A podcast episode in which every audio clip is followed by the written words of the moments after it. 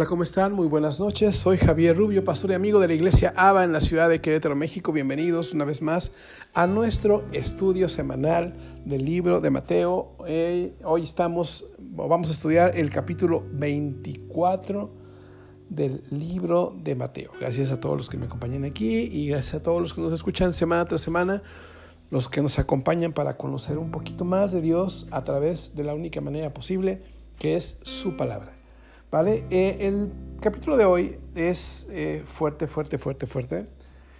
Es el equivalente a ver una película del fin del mundo, una película del apocalipsis, una, película donde el autor de la vida, el, el creador del universo, narra el final de todo. Si tú te has preguntado cómo será el final, bueno, no te lo preguntes más. Mateo 24 en Mateo 24 Jesús habla acerca del futuro y habla del fin, de muchas cosas muy fuertes.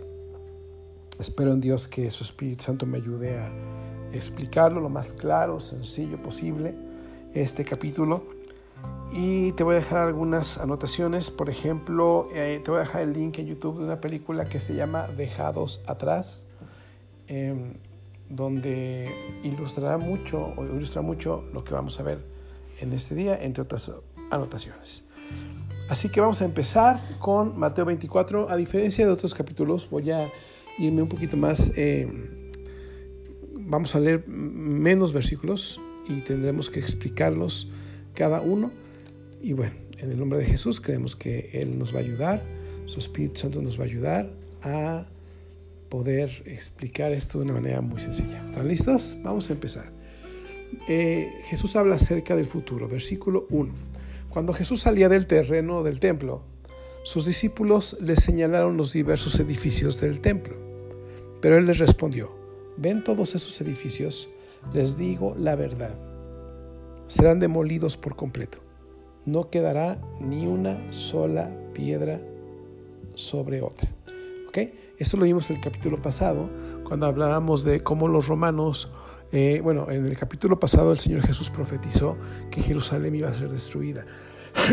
Perdón, que Jerusalén era una, una ciudad, una, una sociedad, una generación de personas que habían rechazado a Jesús, que habían rechazado todos sus esfuerzos por abrazarle, por todos sus esfuerzos para cuidarles. Dice que era como una gallina y los, y los judíos eran como pollitos y siempre rechazaron el, abrazo y el cuidado de Jesús. Entonces, como consecuencia de esto, el Señor profetiza en el capítulo 23 y, refuerza en este capítulo 24 que el templo va a ser destruido. Eso pasó en el año 70 después de Cristo y les decía la semana pasada que cuando el Señor Jesús dijo que no va a quedar una piedra sobre otra piedra, quiere decir que en el templo había tanto oro que los romanos al momento de incendiarlo, eh, el fuego derritió el oro y el oro se metió entre las piedras del, de, los cimientos del templo. Entonces los romanos fueron y quitaron todas las piedras para recuperar el oro derretido que estaba hasta el fondo. Por eso esta palabra se cumplió y esto eh, dispersó a todos los judíos en el año 70 después de Cristo hasta que el Señor los regresó en la década de los 40 eh, una vez más. Bueno, bueno, vamos a, a, continuar. Después en el versículo 3 dice, más tarde Jesús se sentó en el monte de los olivos sus discípulos se sentaron, o más bien se le acercaron en privado y le dijeron, dinos, ¿cuándo sucederá esto? ¿Qué señal marcará tu regreso y el fin del mundo? Fíjense qué preguntas tan fuertes. Los discípulos tenían claro que Jesús iba a regresar. Tenían claro que se iba a ir, que iba a morir, pero tenían claro que iba a regresar y que a su regreso el mundo iba a acabar. Y ellos le preguntaban abiertamente, dinos qué señal. Quisiera leer la Reina Valera eh, eh, en este. Dice que le preguntaron, dinos, ¿cuándo serán estas cosas? Esa frase me encanta. ¿Y qué señal habrá de tu venida y del fin del mundo? Le estaban preguntando, ¿cuándo se va a acabar el mundo? ¿Cuándo va a tronar todo? Bueno, a partir de este momento el Señor Jesús no se queda con nada y hagan de cuenta que le pone play a la película apocalíptica y, usa tu imaginación para, para poder imaginarte todo lo que vamos a leer. Jesús les dijo, no dejen que nadie los engañe. porque muchos vendrán en mi nombre y afirmarán, yo soy el Mesías, y engañarán a muchos. Segundo, oirán de guerras y de amenazas de guerras, pero no se dejen llevar por el pánico. Es verdad, esas cosas deben suceder, pero el fin no vendrá inmediatamente después. Una nación entrará en guerra contra otra y un reino contra otro reino. Habrá hambres y terremotos en muchas partes del mundo. Sin embargo, todo eso es solo el comienzo de los dolores del parto. Luego vendrán más. O sea, como si esto no fuera suficientemente malo, el Señor dice, eh, eh, pone un ejemplo, dice, serán como dolores de parto, los dolores de una mujer que apenas va a dar a luz. Si los dolores están durísimos, cuando da luz el dolor es mucho mayor. Bueno, dice el Señor, es una analogía, una comparación. Eh, si lo analizamos, dice que vendrán muchas personas diciendo que son Jesús, van a afirmar que son el Salvador, van a engañar a muchos, va a haber guerras, eso lo estamos viendo, de hecho, pues con la Guerra Fría, ¿verdad? Con una serie de, de, guerras que ha habido en las, en las últimas dos décadas en Europa, en Latinoamérica. Eh, eh, me refiero a guerras con, eh, con asuntos de, guerrillas y cosas que mucha gente. Inclusive podemos meter guerras contra el narco y bueno, muchas cosas, ¿no? Pero el Señor dice que va a haber, una, va a haber guerras mundiales. Una nación entrará en guerra contra otra nación, reino contra reino. Ya pasaron dos guerras mundiales. en los 60, en la famosa crisis de los de los misiles en Cuba, la humanidad estuvo a punto de entrar en una tercera guerra mundial, bueno, pues ya empieza a haber señales. Dice que habrá hambres, ha habido ahorita mucha hambre en África, en algunos países de Latinoamérica, pero habrá más, y muchos terremotos, ¿no? En fin. Pero dice el Señor, esto es solamente el comienzo, todavía no es el fin. Y continúa en el versículo 9. Entonces los arrestarán, los perseguirán y los matarán.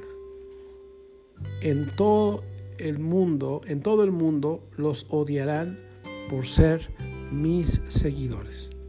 Muchos se apartarán de mí, se traicionarán unos a otros y se odiarán. Quiere decir que cuando las cosas estén así, las guerras, la hambruna, los, los mentirosos diciendo que son Jesús, que son el Salvador, ya dije terremotos, bueno, también terremotos, dice que el mundo nos va a empezar a odiar a ti y a mí porque seguimos a Jesús. No porque seguimos a los mentirosos que estén diciendo que son salvadores. Y eso nos va a odiar. Si te has preguntado por qué le caes mal a alguien sin razón, es porque en lo espiritual Satanás no puede permitir que tú sigas a Jesús y va a levantar a muchas personas. Entonces, en todo el mundo te van a odiar, me van a odiar, nos van a odiar. Y dice que nos van a arrestar a todos los que sigamos, nos van a meter a la cárcel a muchos, van a perseguirnos a otros y algunos nos van a matar, como pasa hoy en muchos países, como en la India, como en China, como en Corea, ¿verdad? Esto ya empieza a ser. Y dice que por tanto muchos se van a apartar de mí. Si se acuerdan de la parábola del sembrador que hemos estudiado, dice que la semilla cae en algunos lugares donde la, la plantita crece, la semilla es la palabra, el corazón es la tierra, se siembra la semilla en el corazón y dice la palabra y crece rápido porque no tiene raíz. Dice, creció rápido, pero salió el sol y se quemó porque no tenía raíz. Eso es la gente que recibe la palabra con gozo, pero por las persecuciones aparta, no se aparta. Y bueno, da, da, varias, varias eh, comparaciones de ese tipo de gente que sí decide seguir a Jesús, pero al ver la persecución, al ver los arrestos, para, al ver la muerte de muchos, al ver el odio por seguir a Jesús, van a decir, no, no, no, ya no quiero ser cristiano, ya no quiero seguir a Jesús. Y en ese momento van a decir, ah, pero mi esposo sí sigue a Jesús, ah, pero mi hermano, mi vecino es cristiano, ah, pero mi... Y van a empezar a acusar a los cristianos y van a continuar los arrestos, las persecuciones, los asesinatos, el odio y bueno, el Señor dice, si tenías duda que iba a pasar algo así, no tengas duda, va a pasar. Y después en el versículo 11 continúa diciendo, aparecerán muchos falsos profetas y engañarán a mucha gente. Abundar, bueno, me voy a quedar aquí. Te voy a leer una cita que está en Segunda de Timoteo. Déjenme llegar. Segunda de Timoteo, capítulo 4, versículo 2. Y fíjate lo que Pablo le dice a Timoteo. Predica la palabra de Dios, mantente preparado, sea o no sea el tiempo oportuno. Corrige, reprende, anima a la gente con paciencia y buena enseñanza, porque llegará el tiempo en que la gente no escuchará más la sólida y sana enseñanza. Seguirán sus propios deseos y buscarán maestros que les digan lo que sus oídos se mueren por oír. Rechazarán la verdad e irán tras los mitos. Entonces dice la palabra que en esos momentos se va a levantar gente que, bueno, más bien la gente ya no va a querer escuchar la palabra. Por eso si tienes la oportunidad, y aunque no la tengas, háblale a, a otros de Jesús, porque llegará el momento en que la gente ya no va a querer escucharte y va a seguir a quienes les digan aquello que quieren escuchar, ¿me entiendes? Entonces es la segunda vez que el Señor lo dice en este, en este capítulo. En el versículo 11 regresamos a Mateo 24. Aparecerán muchos falsos profetas y engañarán a mucha gente. Y después hay otra profecía del Señor Jesús. Dice, abundará el pecado por todas partes y el amor de muchos se enfriará. O sea, ya no van a pecar, va a abundar el pecado, van a hacer cosas terribles que nunca nos hemos dado cuenta, que nunca han pasado. Y dice que el amor de muchos se enfriará. Hay una parte en la Biblia que decía, creo que el rey David, eh, decían, tal vez una madre se olvide del hijo que dio a luz, pero Dios no se va a olvidar de mí. Entonces, el Señor se va a acordar de nosotros. Entonces, van a haber cosas así. Aún las mujeres van a, como lo vemos hoy, mujeres que echan a la basura a sus hijos después de que nacen. Cosas terribles. Bueno, pues esto va a ser peor. El amor de muchos se va a enfriar. Y versículo 13 dice, pero el que se mantenga firme hasta el fin será salvado. ¿Qué significa mantenerse firme hasta el fin? ¿Firme de qué? Bueno, al que se mantenga firme a pesar de la persecución el que se mantenga firme a pesar de tanto pecado, el que se mantenga firme sin dejar enfriar su amor por Dios y por un mundo lleno de pecado, esa persona será salvada porque se mantuvo firme hasta el fin. Versículo 14. Y se predicará la buena noticia acerca del reino por todo el mundo, de manera que todas las naciones la oirán, y entonces vendrá el fin. Voy a volver así esa frase. Y entonces vendrá el fin. Imagínate, no dice que hasta que todas las naciones reconozcan a Jesús como Señor y Salvador y lo reciban. No, dice que hasta que todas las naciones escuchen la buena noticia acerca del reino. ¿Cuál es la buena noticia? La que está incluida en Juan 3:16. Cuando escuchen que de tal manera Dios los amó que dio al único hijo que tenía. Para que, si todo, para que todo aquel que en él crea, para todo aquel que cree en Jesús, no se pierda, sino tenga vida eterna. Entonces, todo el mundo, imagínate, las tribus que están metidas en lo profundo del Amazonas, que si alguien se mete, te, te matan. Hay, hay, hay tribus que están en islas cerca de la India o en esas zonas que que los que se meten los matan. Entonces habrá alguien que va a llegar movido por el Espíritu de Dios y se va a meter hasta ahí y tal vez lo maten. Pero antes de matarlo, les diga a toda la tribu, Jesús les ama. Y si creen en Él serán salvados. Tal vez lo maten. Pero esa gente se enteró. Esa es la profecía final. Dice, cuando no haya nadie en este mundo que no haya escuchado la palabra de Dios, que, no haya escuchado la palabra, de Dios, cuando todo el mundo, todo el mundo sepa el mensaje del Evangelio, el mensaje de Jesús, ahora sí, ya, ya llegó el fin. Entonces, vamos a ver qué significa el fin. Después de esto, el Señor, bueno, nada más quiero terminar con esto, este punto. Muchas personas hablamos de Dios a todo el mundo. Hay organizaciones mundiales de evangelismo que van a todos lados mandando gente. Los esfuerzos de predicar la palabra por todo el mundo cada vez son mayores. Y eso es parte del fin. Bueno, quise hacer un paréntesis. Versículo 15. Ya a partir de este versículo, el Señor ya empieza a hablar de qué es el fin. Dice, llegará el día cuando verán lo que habló el profeta Daniel. El objeto sacrílego que causa profanación de pie en el lugar santo. Y luego dice un mensaje muy fuerte, lector y, con signos de exclamación, presta atención. Esto significa lo siguiente, el profeta Daniel, eh, en el libro de Daniel, obviamente, profetizó eh, una gran, ah, también le llaman abominación o, aquí como dice en esta versión, profanación. ¿Qué significa esto? Em, cuando lo puro sea, lo bueno sea malo y lo malo sea bueno, es una señal de una profanación, de una blasfemia, de hacer lo santo eh, sucio, que diga, no, no, Dios guacala. Y el diablo, ay, qué chulada. ¿Me entienden? Entonces, y en el lugar santo habla del templo de Dios, quiere decir que el lugar donde se supone que todo debería estar más limpio, va a estar más puerco. Eso lo profetizó el profeta Daniel muchísimos siglos antes. Entonces, cuando vean que hay una profanación, una, una, sí, algo tan, algo tan, algo, algo así que está pasando, presta atención porque entonces ya, ya está todo tronando. Eh, yo eh, hablé, voy a compartirlo, eh, un, domingo de dos señales acerca de la venida del anticristo. Y, ahí hablo más de esto, como ahorita las cosas bellas como el matrimonio entre un hombre y una mujer que provocan, que producen una familia hermosa, ya es algo horrible y, ya las cosas están, están siendo profanadas, ¿ok?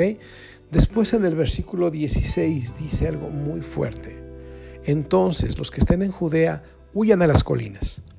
La persona que esté en la azotea no baje a la casa para empacar. La persona que esté en el campo no regrese ni para buscar un abrigo. Qué terribles serán esos días para las mujeres embarazadas y para las madres que amamantan.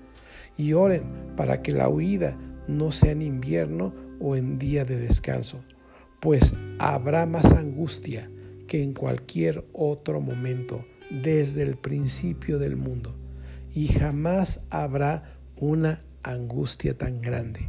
De hecho, a menos que se acorten los días, ni una sola persona sobrevivirá, pero se acortarán los días por el bien de los elegidos de Dios.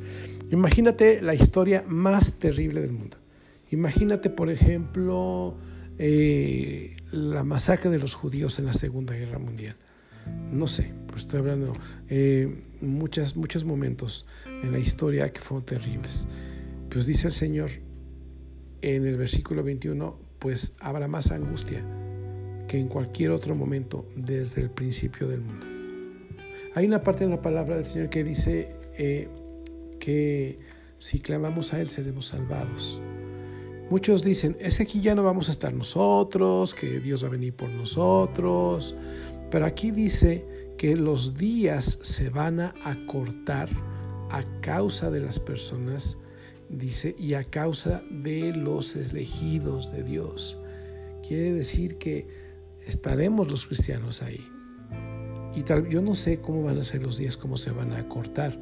Probablemente a las seis de la tarde ya va a ser de noche y ya va a ser, no sé, no tengo idea. Pero dice el Señor que, que si los días fueran de 24 horas, eh, pues moriría muchísima más gente porque va a estar terrible. Pero Dios dice que acorta los días para que por el bien de los elegidos de Dios, porque tenemos que estar hablando de Dios a, a, mucha gente en estos momentos. Versículo 23. Entonces, si alguien les dice, miren, aquí está el Mesías, o allí está, no lo crean pues se levantarán falsos mesías y falsos profetas y realizarán grandes señales y milagros para engañar de ser posible aún a los elegidos de Dios. Quiere decir que ya es la tercera vez que dice el Señor que van a venir falsos mesías. Por eso el Espíritu Santo es clave para poder discernir no entre lo bueno y lo malo, sino entre lo bueno y lo que parece bueno. Por eso el Espíritu Santo nos va a guiar a toda verdad y nos va a decir, no le creas. ¿Por qué? Porque dice que van a tratar de engañar a los escogidos de ser posible. Van a hacer grandes milagros. Yo no sé, tal vez van a levantar muertos. Yo no sé, van a multiplicar el pan como Jesús. Le van a pegar una piedra y va a salir agua de una piedra. Van a buscar imitar tantas cosas que el Señor hizo aquí en la tierra. Pero dice, pero son mentiras. Hay un poder demoníaco obrando detrás de esos, de esos falsos profetas y te van a querer engañar. Por eso no suelten al Espíritu Santo de Dios. Y en el versículo 25 continúa diciendo el Señor, miren que les he advertido esto de antemano.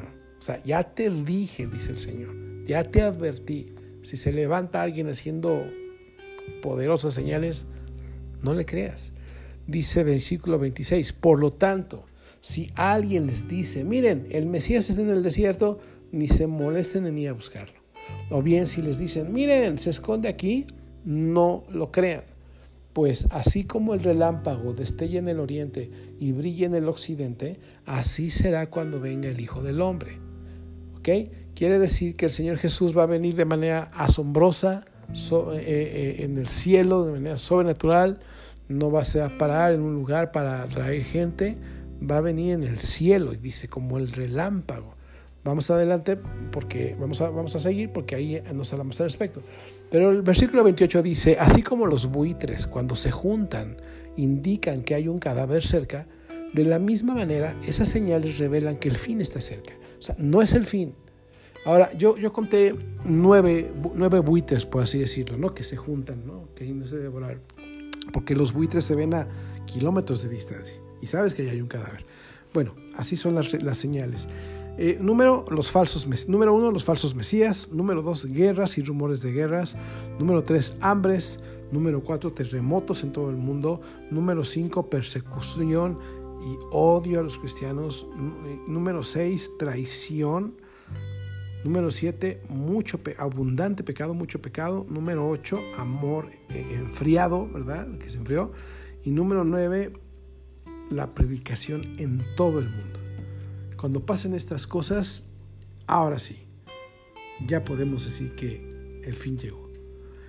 Dice en el versículo 29, inmediatamente después de la angustia de esos días, el sol se oscurecerá y la luna no dará luz, las estrellas caerán del cielo y los poderes de los cielos serán sacudidos. Quiere decir, o sea, obviamente, si se va luz, pues la luna, la luna si se oscurece el sol, pues la luna ya no da luz, ¿no? Ahora, ¿qué pasa si se oscurece el sol? A mí me tocó en el, en el, en el eclipse de sol en los noventas. Yo estaba eh, enfrente de un parque, la temperatura bajó inmediatamente, bajó, pues, yo no sé, tal vez 2, 3 grados, luego, se sintió más, se sintió el frío eh, y, y el eclipse tapó todo, los pajaritos se callaron, yo creo que pensaron que ya de noche y en ese momento todo se cayó. Quiere decir que si el sol no está brillando, no va a ser un eclipse. Dice que se va a apagar, no, el sol se va a oscurecer, la luna no va a dar luz, quiere decir que va a haber un frío terrible en todo el mundo, obscuridad, y eso va a detonar muchas cosas a nivel ecológico. No entiendo por qué dice las estrellas caen del cielo, desconozco si serán las estrellas, desconozco si va a haber meteoritos, eh, eh, asteroides, no lo sé. Dice que los poderes de los cielos serán sacudidos, las estrellas, la luna, el sol, todo lo que hay en el cielo va a ser sacudido. Y versículo 30, y entonces, por fin, fíjate, yo otra vez lo digo, y entonces, cuando todo está terrible, cuando todo está a punto de morir, todos estamos a punto de morirnos, entonces por fin aparecerá en los cielos la señal de que el Hijo del Hombre viene y habrá un profundo lamento entre todos los pueblos de la tierra. Verán al Hijo del Hombre venir en las nubes del cielo con gran poder y gran gloria. Te puedes imaginar, se apaga el sol y aparece Jesús.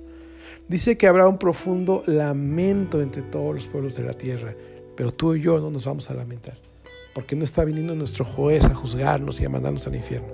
está viniendo nuestro Señor y nuestro amado Salvador Jesús. Versículo 31, enviará a sus ángeles con un potente toque de trompeta y reunirá a los elegidos de todas partes del mundo, desde los extremos más lejanos de la tierra y del cielo. Quiere decir que cuando oiga la trompeta dice que nos va a reunir, nos va a separar. La Biblia habla de que va a separar el trigo de la cizaña. Vamos a estar con ellos y nos vamos a ir. Hay una cita que te necesito leer que es primera de Tesalonicenses. Permíteme llegar.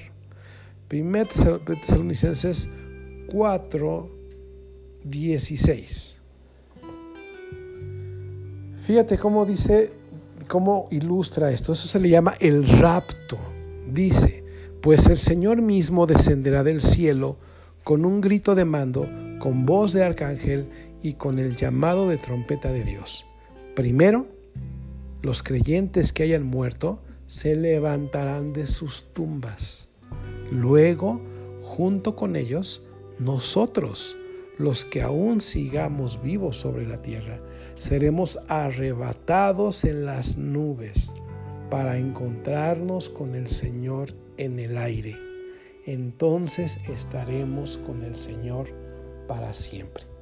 Así que anímense unos a otros con estas palabras. Yo sé que cuando te dije que van a matarnos a muchos, pues es terrible. Pero cuando dice el Señor, anímate con estas palabras. Los primeros que se van a levantar son los que murieron. Y se van a levantar de sus tumbas.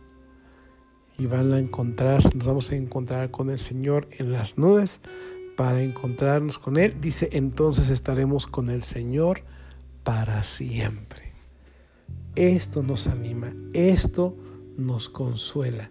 A esto se le llama el rapto. vamos a continuar leyendo porque el Señor todavía no termina. Vamos a regresar, nos quedamos en el 32. Fíjense. Ahora aprendan, dice el Señor. Aprendan una lección de la higuera. Higuera. Cuando las ramas echan brotes y comienzan a salir las hojas, ustedes saben que el verano está cerca. De la misma manera, cuando vean que suceden todas estas cosas, sabrán que su regreso está muy cerca, está a las puertas. O sea que cuando veamos todo esto, en vez de preocuparnos, alegrémonos, porque el Señor Jesús está cerca, más cerca que nunca. Dice en el 34, les digo la verdad, no pasará esta generación hasta que todas estas cosas sucedan. Aquí ha habido mucha duda, mucha discrepancia, porque, porque esto parece que les estaba diciendo a los discípulos, ustedes lo van a vivir, pero los discípulos se murieron y esto no pasó, y pasaron más de dos mil años y no ha pasado.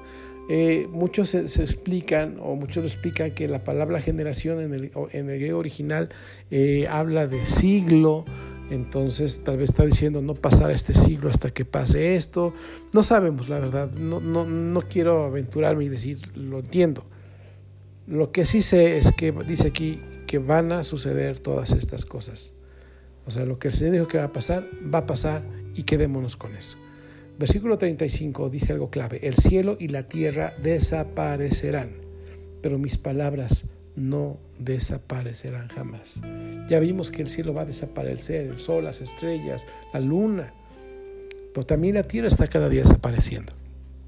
No sabemos cuando dice guerras y rumores de guerras, pues obviamente ya hay armas nucleares que pueden destruir. Una vez dijo el presidente Putin de Rusia, cuando le preguntaban qué pensaba acerca de la Tercera Guerra Mundial, si podría empezar pronto, que quién la ganaría, y el presidente de Rusia dijo, bueno, yo no sé quién ganaría la Tercera Guerra Mundial. Lo que sí sé es que la Cuarta Guerra Mundial la humanidad la va a pelear con palos y piedras. Porque cuando llegue la Tercera Guerra Mundial, los misiles van a acabar con todo. Y la, y la radioactividad de las armas nucleares va a acabar con todo. Por eso el Señor dijo, el cielo y la tierra van a desaparecer y por muchas cosas más a nivel ecológico, muchas, muchas cosas. Pero nosotros no partimos del cielo y la tierra, partimos de lo que dice el Señor, porque sus palabras no van a desaparecer. Y cuando este mundo acabe, sus palabras seguirán existiendo. Ahora, al principio empezamos leyendo que le preguntaban los discípulos al Señor Jesús, oye, ¿cuándo va a pasar esto? En el versículo 36 de alguna manera medio lo responde, porque, o bueno, da una explicación. Dice, sin embargo, nadie sabe el día ni la hora en que sucederán estas cosas ni siquiera los ángeles del cielo, ni el propio Hijo. Solo el Padre lo sabe. O sea que no sabemos cuándo. Muchos dicen, oye, pero ¿cómo que ni Jesús sabía? Bueno, sabemos que cuando Jesús estaba en la tierra, Él tenía un cuerpo humano. Mucha, él no podía estar en dos lugares al mismo tiempo. Tenía muchas limitaciones y sabemos que cuando él llegó al cielo, cuando él llegó al cielo en un cuerpo obviamente glorificado de Dios, pues ya fue cuando toda esta información se le volvió a revelar. Creemos que es algo así. Pero a fin de cuentas, quedémonos con esto. No sabemos cuándo es, no podemos creerle a mucha gente que anda diciendo, no, no, el mundo se va a acabar en dos años. No tenemos idea y eso no nos toca. Nos toca estar preparados, porque puede ser al rato, puede ser mañana, no lo sabemos. Pero continúa Dios dando más detalles. Dice el versículo 37, cuando el Hijo del Hombre regrese, será como en los días de Noé en esos días, antes del diluvio, la gente disfrutaba de banquetes, fiestas y casamientos, hasta el momento en que no entró en el barco. La gente no se daba cuenta de lo que iba a suceder hasta que llegó el diluvio y arrasó con todos. Así será cuando venga el Hijo del Hombre. Entonces, eh, dice el Señor, cuando estén todos pajareando, comiendo moscas, diciendo, ah, no pasa nada, va a venir todo esto. Entonces tenemos que estar al pendiente. Más adelante, a partir del versículo 40, quiero, quiero ser muy claro en esto. ¿Qué es el rapto? Voy a decirlo de una manera muy clara. Dice el Señor que vamos a ser levantados. Yo no sé si vamos a dejar nuestra ropa, no sé si nos la vamos a llevar, pero vamos a ser levantados en un abrir y cerrar de ojos y nos vamos a encontrar con Él junto con los que murieron antes que nosotros. Bueno, que los que murieron, nosotros si estamos vivos vamos a ser levantados en un abrir y cerrar de ojos. Pero en el versículo 40 el Señor Jesús lo ilustra muy fuerte. Dice, dos hombres estarán trabajando juntos en el campo. Uno de ellos será llevado y el otro será dejado. Dos mujeres estarán moliendo harina en el molino. Una será llevada y la otra será dejada. Así que ustedes también deben estar alerta, porque no saben qué día vendrá su Señor. Entiendan lo siguiente, si el dueño de una casa supiera exactamente a qué hora viene un ladrón, se mantendría alerta y no dejaría que asaltaran su casa. Ustedes también deben estar preparados todo el tiempo, porque el Hijo del Hombre vendrá cuando menos lo esperen. Un sirviente fiel y sensato es aquel a quien el amo puede darle la responsabilidad de dirigir a los demás sirvientes y alimentarlos. Si el amo regresa y encuentra que el sirviente ha hecho un buen trabajo, habrá una recompensa. Les digo la verdad, el amo pondrá a ese sirviente a cargo de todo lo que posee. Pero ¿qué tal si el sirviente es malo y piensa, mi amo no regresará por un tiempo? Y comienza a golpear a los otros sirvientes, a parrandear y a emborracharse. El amo regresará inesperadamente y sin previo aviso cortará al sirviente en pedazos y le asignará un lugar con los hipócritas. En ese lugar habrá llanto y rechinar de dientes. O sea, es el infierno. Entonces, imagínate, lo voy a poner así. Eh, esto viene en otras partes, un poco más ampliado, pero cuando dice el Señor en el versículo 40, que dos personas van a estar trabajando en el campo y uno va a ser llevado, otro, otro dejado. Imagínate, estoy yo aquí y vamos a ponerlo así. Yo soy el pastor, estoy predicando, aquí al lado está, por ejemplo, a mi izquierda está mi hija, y yo estoy hablando de Dios, y en un abrir y cerrar de ojos, mi hija desaparece. Y yo me quedo. Pero ¿por qué me quedé si era el pastor? Bueno, eso, eso parecía, pero si yo estaba viviendo, una doble vida, diciendo, ah, el Señor se tarda un chorro. Me puedo, puedo hacer cosas malas y me puedo arrepentir, total. ¿No? Pues ya se tarda un chorro. Pero entonces se va. O estoy dormido con mi esposa y en una abrirse los ojos se va ella y me quedo yo. O me voy yo y se queda ella. O, sea, dos, o estás trabajando y, los dos con alguien que van a la iglesia los dos y resulta que están trabajando los dos y en un momento él, ¡pum!, desaparece. Y tú te quedas aquí, ¿qué pasó? En ese momento, por eso les decía de la película Dejados atrás, lo ilustran muy bien. Llegan a un hospital y no hay ningún bebé, porque los bebés son, son dueños del reino de los cielos. Se, se, entiende que se van, ¿no? Hay escenarios donde gente, el, piloto de un avión va a ser creyente de Jesús y, en eso se va y todos se matan, ¿no? Y, es parte del juicio de Dios porque el que iba manejando el, el avión se tenía que ir, ¿entienden? Entonces el Señor nos hace una advertencia.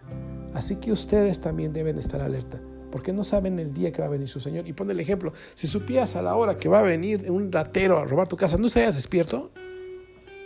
O sea, y dice, el Señor Jesús va a venir cuando menos lo esperes. Y nos podemos quedar. Tenemos que ser siervos fieles, sensatos, como dice aquí este ejemplo del Señor, que se nos pueden dar responsabilidades y, no, y no estamos haciéndolo esperando que nos vea nuestro, nuestro Señor, sino porque Él confía en nosotros y nos, nos, pone a servir para a servirle a otros. Dice, pero me llama mucha atención, pero si no somos cuidadosos y, así, y, el Señor llega y nos agarra eh, haciendo lo que no debemos hacer y Él llega y se acabó el tiempo, dice que nos va a mandar al infierno. Y yo no había visto que una de las personas que una, de, las personas en la lista de la gente que se va al infierno son los hipócritas. En el versículo anterior, en el capítulo anterior, en el capítulo 23, hablamos de eso totalmente. Y, y el que se va al infierno es una persona que parece que es cristiano, pero no lo es. Y el Señor no puede ser burlado. Dice la palabra, no puede ser burlado. No podemos, no podemos fingir que somos una cosa cuando somos otra. Y eso nos manda al infierno cuando el Señor Jesús venga. Así lo dijo Él. Bueno, eh, te voy a poner el, el, el link de la película Dejados Atrás. Son tres películas, la tercera es muy mala, se los confieso, pero si quieren verla. Eh, en YouTube está la 1 y la 2, que son las buenas. Y eh, voy a compartirles eh, también el, el, tema de dos señales de la venida del anticristo. Se los voy a poner también. Y bueno, lo único que nos queda de esto es decirle, Señor, ayúdame a ser real a tener una relación real contigo. Ah, el domingo pasado justo hablé de esto, del temor de Dios, a tener temor de Dios, que sepa que mi Dios me está viendo cuando no me ven mis papás, cuando no me ve mi esposa, cuando no me ve mi esposo, cuando no me ven mis hijos, cuando no me ve mi jefe, pero tu Dios sí te ve. Y el Señor nos pone bien en claro esto, y lo voy a volver a leer. Dice, ustedes también deben estar preparados todo el tiempo porque el Hijo del Hombre vendrá cuando menos lo esperen. El Hijo del Hombre es una manera en la que se le llama a Jesús. Por eso estos esfuerzos de predicar la palabra a tiempo y fuera de tiempo, por eso estos esfuerzos de cada miércoles y cada domingo, buscar a Dios, bueno, no buscar cada, cada miércoles y cada domingo, sino estar buscando toda la semana de Dios para que cuando llegue el momento Él nos dé una palabra que compartamos los miércoles y compartamos los domingos y que la tengas al alcance de la mano para que puedas alimentarte de su palabra y ser un creyente real al escuchar y poner en práctica lo que el Señor te dice. Vamos a orar. ¿sí? Señor Jesús, te damos gracias por esta palabra, te damos gracias porque, porque tú ya nos dejaste ver la película, ya nos dejaste ver cómo van a pasar muchas cosas y Señor, eh, nosotros desde ahorita necesitamos tener una relación contigo súper real. Desde ahorita necesitamos tener una relación contigo verdadera. Eh, desde ahorita necesitamos ser llenos de tu Espíritu Santo para que nos ayude, a, nos guíe a toda verdad, nos saque de lo que parece verdad. Y, y queremos conocerte cada día, Señor. cuando todo esto pase va a estar horrible, pero, pero tú dijiste que, que, clamar a ti, Señor, será salvado. Vamos a clamar a ti, tú nos vas a guardar, Señor. Y si tenemos que ser perseguidos, si tenemos que ser arrestados, aún si tenemos que morir, Señor, pues nuestra vida es tuya, pero tú nos consuelas con esas palabras. Tu palabra dice que tú vendrás y nos llamarás y así estemos en una tumba o así estemos parados en algún lugar. Tú nos vas a llamar, nos vamos a encontrar en el cielo contigo y vamos a estar contigo para siempre y nos consolamos con tus palabras, Señor. El capítulo anterior hablaste de la hipocresía en toda la extensión de la palabra. Y al final tú dijiste, pero el que parezca va a ser lanzado al infierno. Yo no quiero parecer. Yo no quiero parecer cristiano. Yo no quiero decir que soy cristiano y que mis hechos lo nieguen. Ayúdanos, Espíritu Santo, a conocerte, a conocer a Jesús, a conocer a nuestro Dios, a conocer tu palabra, a entenderla, a ponerla por práctica, en práctica. Señor Jesús, gracias por esta palabra y gracias porque podemos estudiar una vez a la semana un poco más de ti, Señor. Bendigo a todos los que escuchan esto y permite, Señor, que sigamos adelante, terminando todo el capítulo de Mateo, para que podamos entonces, eh, bueno, pues conocerte un poco más, crecer un poco más y seguir avanzando hasta el día de tu regreso. En el nombre de Jesús y de tu Espíritu Santo. Amén.